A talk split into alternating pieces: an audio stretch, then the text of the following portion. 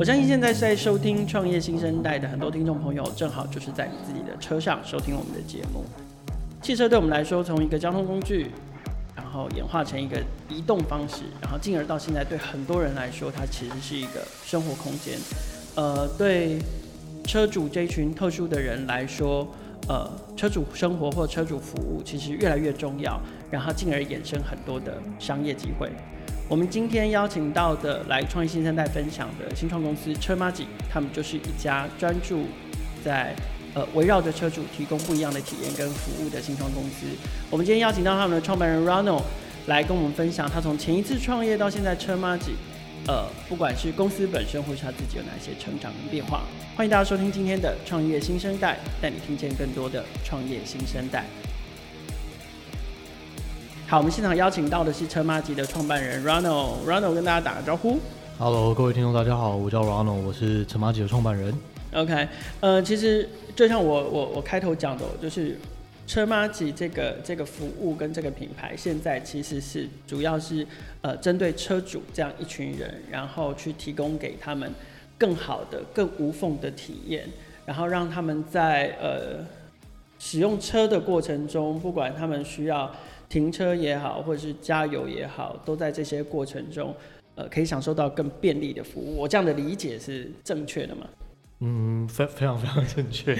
呃，Ronald 可不可以进进进一步，就是大概跟我们提一下，说现在的车马吉，嗯，呃，针对车主的话，可以可以做哪些事情？嗯，其实现在的车马吉在功能上面，它除了是一个开车的人必备的钱包，帮忙去缴纳。你在路边被政府开的这个路边停车单，或者是在停车的时候，在加油的时候的支付工具，它也从车主的钱包演变成是行车上路啊、必备的查询的工具之一。它可以在上面帮你查到周遭的停车场、周遭的加油站。那这个停车场、这个加油站对应到的各式各样的优惠。那我们也把车马吉融入在各大品牌的产品里面。所以它已经从钱包工具衍生是比较抽象，像服务平台这样。呃，虽然说车马吉，我们我们刚刚节目开始前有聊到车马吉，因为我们对它都很熟，然后周边有非常非常多朋友都都都有在使用车马吉这个服务，我时不时就会在脸书上面看到人说，哇，车马吉真的太方便了，就是嗯嗯就是我加完油，然后不用掏钱包，嗯嗯嗯什么都不用做，反正我就是。就是到了加油站停下来，压下车窗，说要加油，加完油，车窗再再摇上去，然后开车就可以走这样子。是，所以，但是其实车马吉才两年半，没错。OK，好，那虽然让我做做车马吉才两年半的时间，但是事实上他在呃近五年到六年的创业所所专注的题目都跟都跟车都跟车主有关。是，所以呃。可不可以从，因为因为我们今天的主题其实是想要设定聊一下，就是说，哎，整个这个关于车主服务，嗯嗯，不管是市场的变化，或者是 Ronald 自己做的创业题目的变化，所以想来谈谈第一个不一样，就是说，Ronald 从过去成立呃停车大声公这个服务，到现在做了车马吉，嗯，那我不知道在概念或者是技术或服务的本质上哪些不一样，因为很多人会觉得说，哎，车马吉是不是跟跟你前一个创业的产品？嗯，非常的类似，甚至是相同的，嗯、但是事事实上我知道它在概念上面是完全两个不一样的出发点。嗯、可不可以先请 Ronald 再跟大家解惑一下？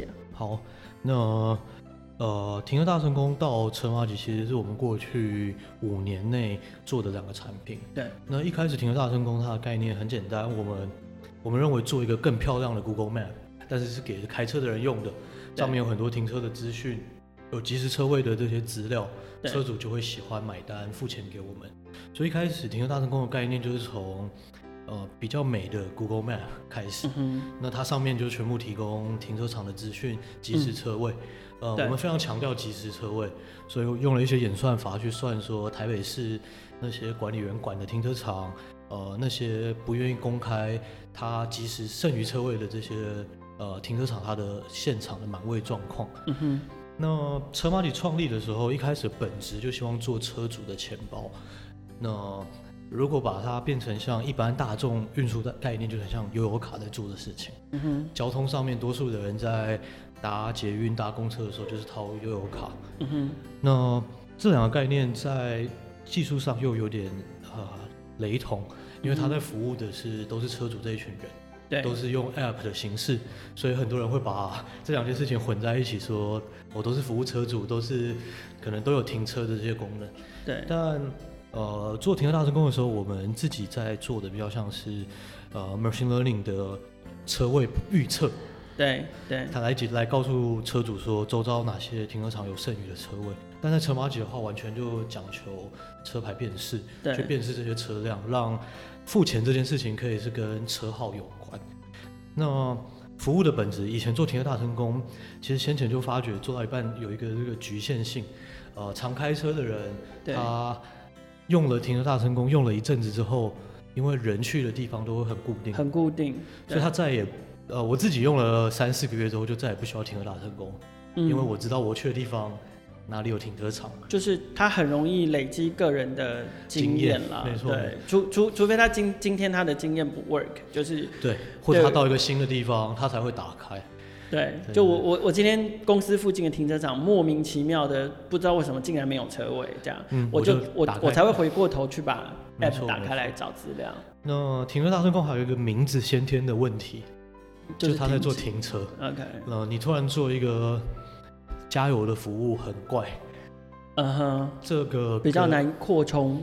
对对，我后来理解到为什么 Uber Eats 不把它合到 Uber 里面，嗯，就是你的产品定位的一开始的名字的概概念就是不一样，嗯哼，所以当当时我们在呃筹划车马吉还没有这个名字的时候，对，我的坚持就是不能用。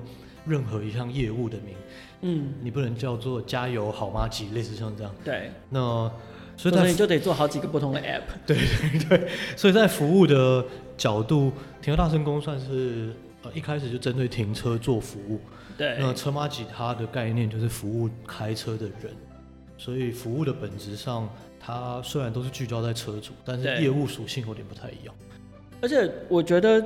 其实我我我我们自己观察，从过去停车大声公的推出到后来车麻吉，其实呃确实它在定位上面有有根本上的不同，就是说呃停车大声公比较像是在我看来啦，就是它比较像是从资讯端去处理问题，然后它它它创造了一种呃提。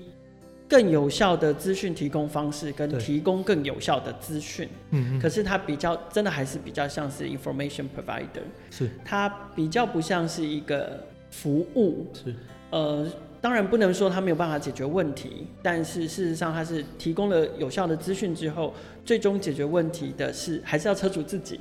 Okay? 没错。但那可是我觉得车马局就是不一样了，因为车马局直接。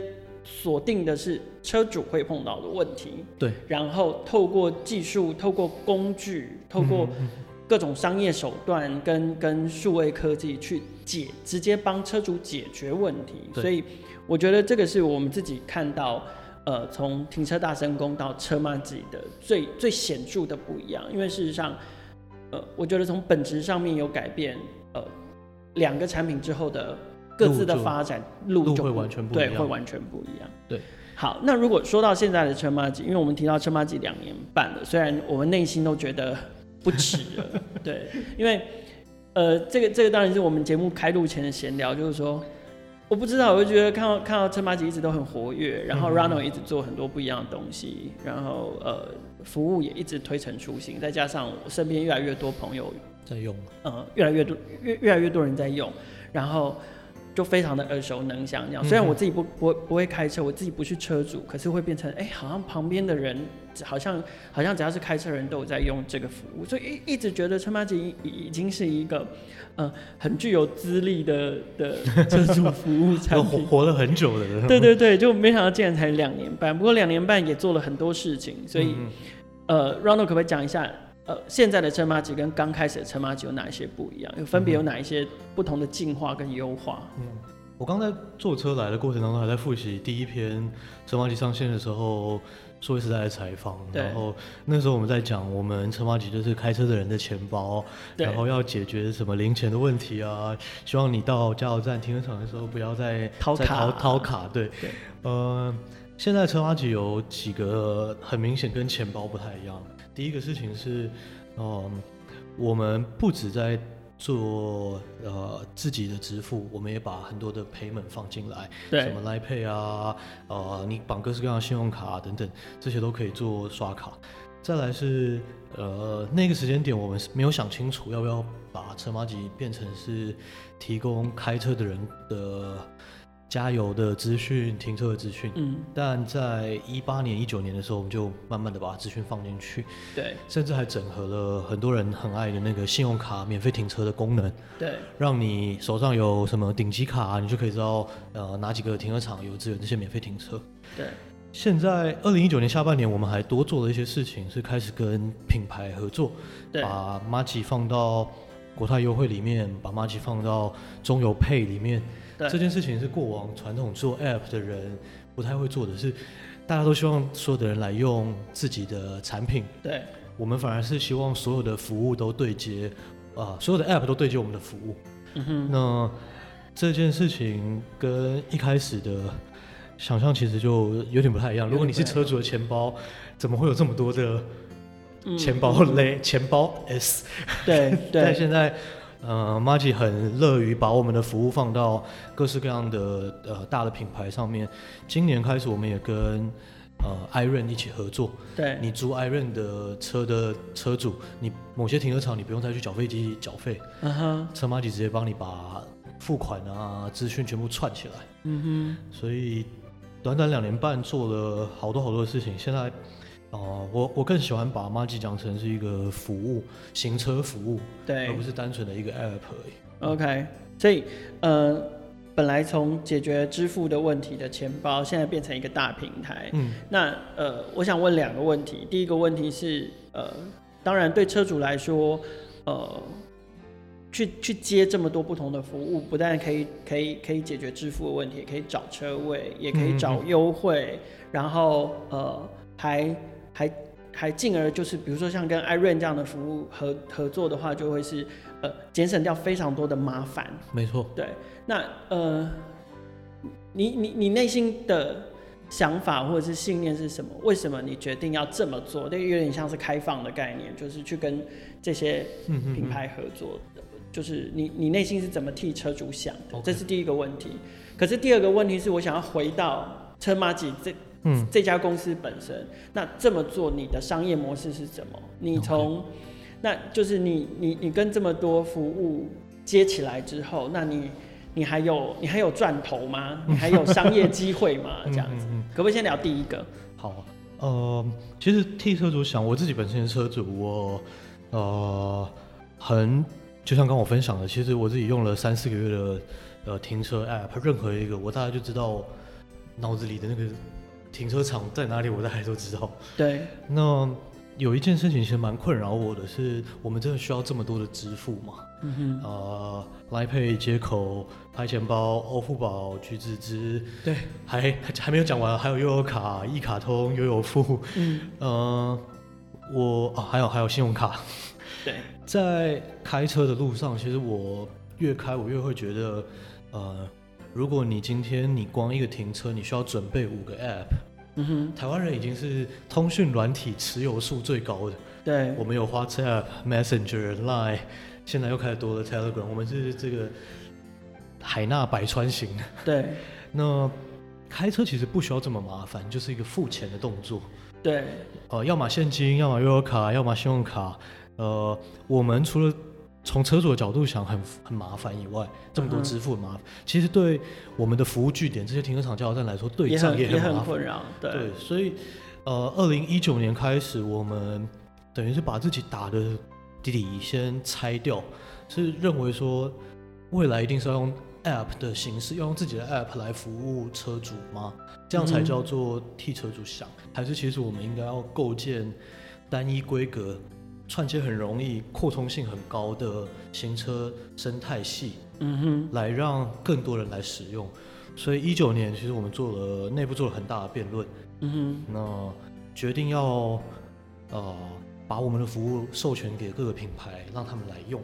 对，那那个时间点就是我们把车马吉当成是一个 App，当成是一个火力展示，嗯哼。或者它只是一个对车主的接触端而已。对对对。对。那我认为对车主来讲，假设你本来是国泰的客人，对，你下载国泰优惠就应该要满足你的需求。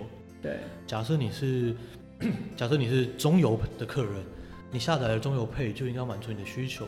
对，这个年代已经跟一二年、一一年那种百家争鸣的 App 不太一样。嗯哼，我更看重的比较像是你今天你买的电脑，可能是苹果的，嗯、可能是 ASUS 的，可能是 Lenovo 的。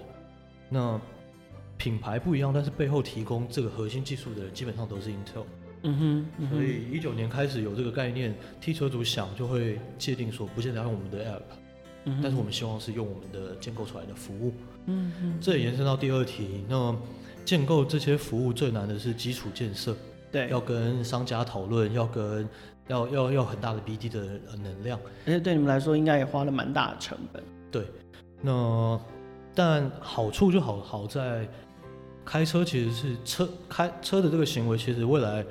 我自己看十年内是不会改变的，嗯哼，呃，不会突然理论上吧，你不会突然车子就在天空上飞，对，所以行车的这个生态体系是会一直存在的，所以你现在前期会很痛苦，因为多数的人是正在数位转型的阶段，对，尤其我们碰到停车场跟加油站，呃，他们又有额外人力的问题，对，有业绩的问题等等，所以。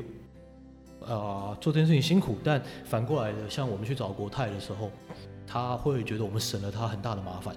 对，因为他以前要对很多很多的停车场业者，嗯、很多很多的加油站业者，他现在就对一个车马吉就好了。因为你帮他们做了整合的工。对，对，好，那那这样子，你们的你们的利润会从哪来？我们每带一张单给服务的据点，我们就会跟服务据点收分润。哦，OK。那如果我们帮我们的合作伙伴建构这样子的生态系，我们会跟他收一个月的服务费。嗯哼嗯哼，对，了解。所以就分这两块的利润来源。OK。然后，呃，我们刚我们刚刚节目开始之前有聊到，车麻吉接下来也有一个又又有一个新的合作，嗯嗯嗯，要要要宣布，对，可不可以？嗯嗯，其实就照着刚刚的思维，我们有在想，在台湾其实真的，呃。以普及率来说，有一个非常非常大的 partner 叫 Apple Pay，是台湾非常非常多人在使用的啊。iOS user 应该是接近六成以上有打开过 Apple Pay，嗯、有产生过一次交易。对，所以今年开始，我们又在产品上面把 Apple Pay 给开通了。那对线下这些停车场、加油站，其实以往他们以为开通一个 Pay 又要再多付一笔费用。对，因为这是传统 SI 的经营模式。嗯哼。但我们会从车主的角度去想，如果大家都已经习惯用 Apple Pay 了，对，那我们就把 Apple Pay 放到我们的服务系统里面来，让更好的支付方式或更方便的支付方式，把车主的体验往上带到下一个 level。所以对这些营业场所来说，已经是已经跟车马吉服务对接的这些营业场所来说。它其实没有任何的损失，呃，或者额外的成本，嗯嗯，就是因为它本来就接了车马吉了，然后，然后，所以只是车马吉多纳入了这个支付工具，其实营业场所来说，并不并不需要花费额外的成本。那回过头对车主来说，则是你们希望可以让有一群，就是你说 iOS 用户里面可能有六成的人是是打开或者是是有在使用，本来就有在使用 Apple Pay 的。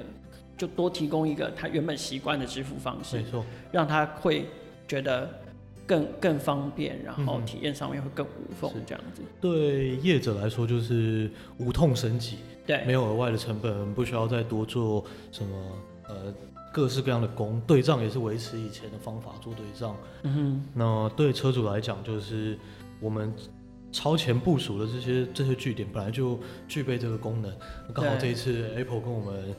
呃，合作就希望我们成为他在行车上面的合作伙伴，嗯、所以我们帮他打通了一些，呃，以往他可能要一个一个去谈的这些业者。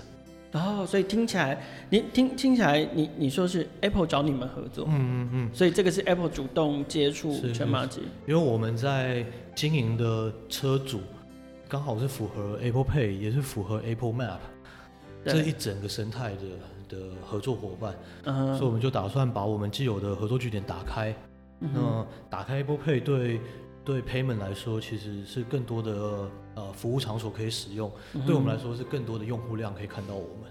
那呃，我们可以说车马吉是 Apple Pay 在可能相关领域，比如说车主车主停车也好，加油也好等等，这个这个领域，目前台湾唯一的合作伙伴吗？呃，唯一的在这个阶段应该算是吧，在这个阶段算是唯一的合作伙伴。所以你说这个服务大概预计什么时候会正式上线？我们在八月底的时候就会上线。那八月底到九月底的时候还会做一档，呃，很很杀的回馈，使用 Apple Pay 的这个车主可以得到接近五十个 percent 的 rebate。哇哦！对，所以如果这谁要吸收？是你吧？这个不好说，节目上不好说。好的，好的。反正，但是对于车主来说，就是一个可以试试看，对，赚到了的优惠，然后也鼓励更多车主可以体验车麻吉提供的服务。没错。OK，其实听下来啊，就是呃呃，其实我们在开录之前的暖身，我跟 Ronald 已经聊天聊了一段时间，然后。其实听下来，包含在前面的访谈，大家应该也可以感受到，就是，呃，Ronald 对于车主体验或者是车主的生活来讲，因为加上你自己，你自己也是车主，嗯、所以，呃，除了从自身的生的经验出发之外，我觉得 Ronald 对于车主生活应该是心目中是有一个完整的蓝图的。嗯嗯那，呃。大家可以听下来，可以发现说，他们一刚开始是透过技术，可能提供了一个解决工具，OK，解决了某一个问题，到后来纳入了越来越多的不同的服务项目，提供车主很优质的体验跟服务，然后也因为这样，所以累积了越来越多数据，然后逐渐发展成一个服务平台，然后然后也串接了不同的业者，对，所以。可不可以聊聊你心目中的这个这个车主生活的蓝图跟车主王国会是什么样子？嗯哼嗯哼，那呃，你预计你预计它的样貌会是这样，然后你你会怎么样去打造它，跟协助车主解决问题？嗯，其实这个问题在今年我又重新跟所有的同事再讲了一次。呃，车马体成立的愿景其实就是再去想未来二十年，我们怎么透过我们的时间去改造车主的行车体验。那未来二十年内，车辆的移动如果还是在城市里面，可能会有油车、电动车、自驾车、半自动的各式各样。我们怎么让开车的人更便利？嗯、那我们在透过技术解决，比方说一开始解决支付的时候，其实呃解决了车主这一端的，比方说更更方便的付款。但今年开始，假设你专注的在行车体验，很多的时候是这些服务据点的老板。他有没有觉得更方便？哦，因为他们才是这些开车路上车主会经过的地点的呃 service provider，就是服务的供应商。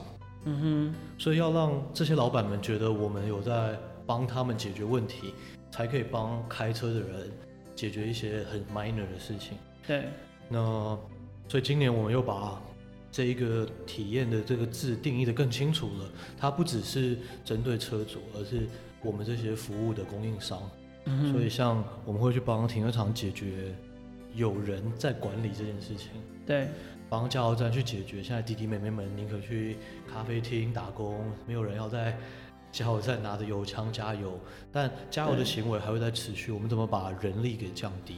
对，最后是从开车的人角度，你要他呃都下载车马吉，听起来不太合理。所以你应该把你的服务放到更多的平台里面去，不需要去讲求单纯的一定要用你自己的 app。所以以后我很有可能在国泰优惠里面，我就可以同时享受到车马姐的服务。是是是，对。所以从一开始很专注的去提供支付的改善，到现在会是不只针对车主，而是针对服务的供应商，要让这些老板觉得我们是有帮助的。那来架构我们脑子里想象未来二十年，当有一天我开着车或好我们的小孩开着车好，他多数的服务是不是可以透过马吉来解决？他还需要像我们现在一样，呃，进到停车场得摇下车窗，呃，可能转弯转得不好，打把车门打开，按钮取票。嗯，听完演唱会的时候还要跟大家一起去排排缴费机，或者说加油的时候。或付款的时候还是要找零，路边停车的时候还是要带着这个缴费单去 Seven Eleven，这些呃很多很多很小很微小的事情，就是我们呃在今年开始啊、呃、透过我们的时间花我们的自己的精力去解决。二十年以后，开车的人应该要有什么样子的享受？可是因为你想要解决的是二十年后，从现在开始，未来二十年这样子，包含不单单是二十年后，就是反正在整个未来二十年不断变化的这个问题。那呃，对你来讲，就是你你现在团队的人才也好，或者是呃累积的现阶段的技术也好，嗯，呃，你你你你怎么去运用跟支配这样的资源，包含了同事都能够。都能够被你这样的理念所说服，或者是，或者是号召吗？然后，然后，呃，你怎么看现阶段这个技术的发展？有有有没有哪一些技术是要实现这个未来二十年蓝图是一定一定会很需要的？然后也是你们你们一定会去把自己装备起来的。嗯，我我第一次提这个二十年的时候，呃，同事们的第一个问题是：老板，我们做这件事情要做二十年。嗯、对啊，就是 就是老板，我没有打算在你公司确定保证会开二十年吗？这样子。呃，但我我后来告诉他们一件事，是从我们做停车大成功的时候，刚一开始讲了，就是我们只是做了一个漂亮的 Google Map。那你现在发觉很多新的 App，它的这个停车场的 Pin 基本上都是很像我们那个时候在做。那你做一件对的事情之后，你会号召很多人开始在这件事情上面效法你。嗯哼。所以未来这二十年，成功不见得都是麻吉造成的，但是你能不能够坚持你要的方向？举例来说，有一件事对我们来说很重要，我们不希望市场上有呃很多很多的各式各样的串接、不同的规格，因为这些事情对停车场加油站老板是很复杂，他搞不懂你到底要我为什么要串这么多配，对我的业绩来说有帮助吗？嗯、对，那。假设以二十年来看，你得一直坚定做你认为对的事情。你认为对的事情成功有没有在你？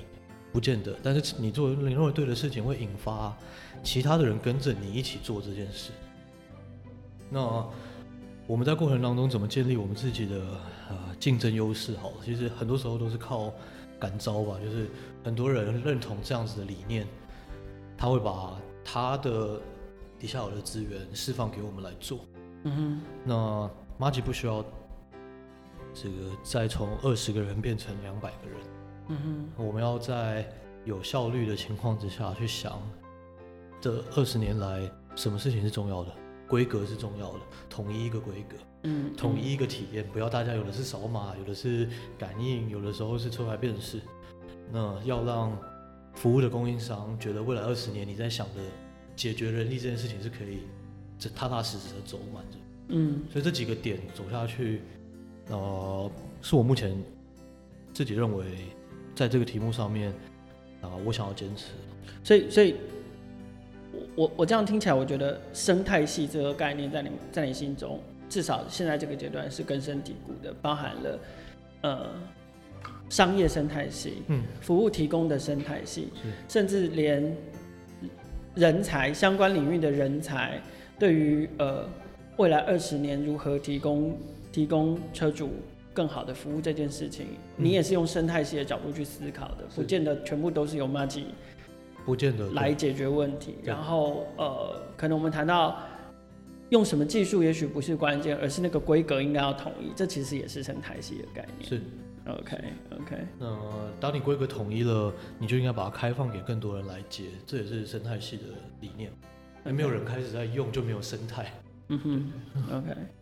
我觉得创业家跟一般人有时候最大最大的不同，对我来讲就是，呃，他们对于时间跟空间的想象是不同的。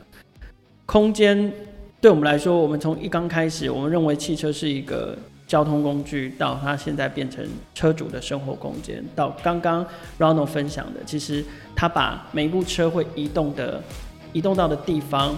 会去接触的不同的服务据点，也都纳入了车主的生活空间里，一起去想象，一起去解决问题。时间也是，Ronald 刚刚提了一个二十年的时间，他希望在未来的二十年，车马吉都可以替车主提供更好的服务，解决更多的问题。但是，呃，在这这么庞大的时间跟空间的想象里面，呃，Ronald 却还是维持着同一个初衷，他都不会忘了回到同一个初衷，就是。他要成为车马吉这件事情，嗯，如果你喜欢我们今天的节目的话，欢迎订阅，然后并且把它分享给更多的朋友知道。如果你也是开车的车主，在节目呃播出的这个同时，呃，车马吉跟 Apple Pay 做展开的新的合作，应该也即将要上线了。所以别忘了下载试用车马吉的服务，然后体验看看这个。希望在未来二十年都可以陪伴你，成为你最好马吉的车马吉。谢谢大家收听今天的创业新生代，敬请锁定我们的节目，带你听见创业新生代。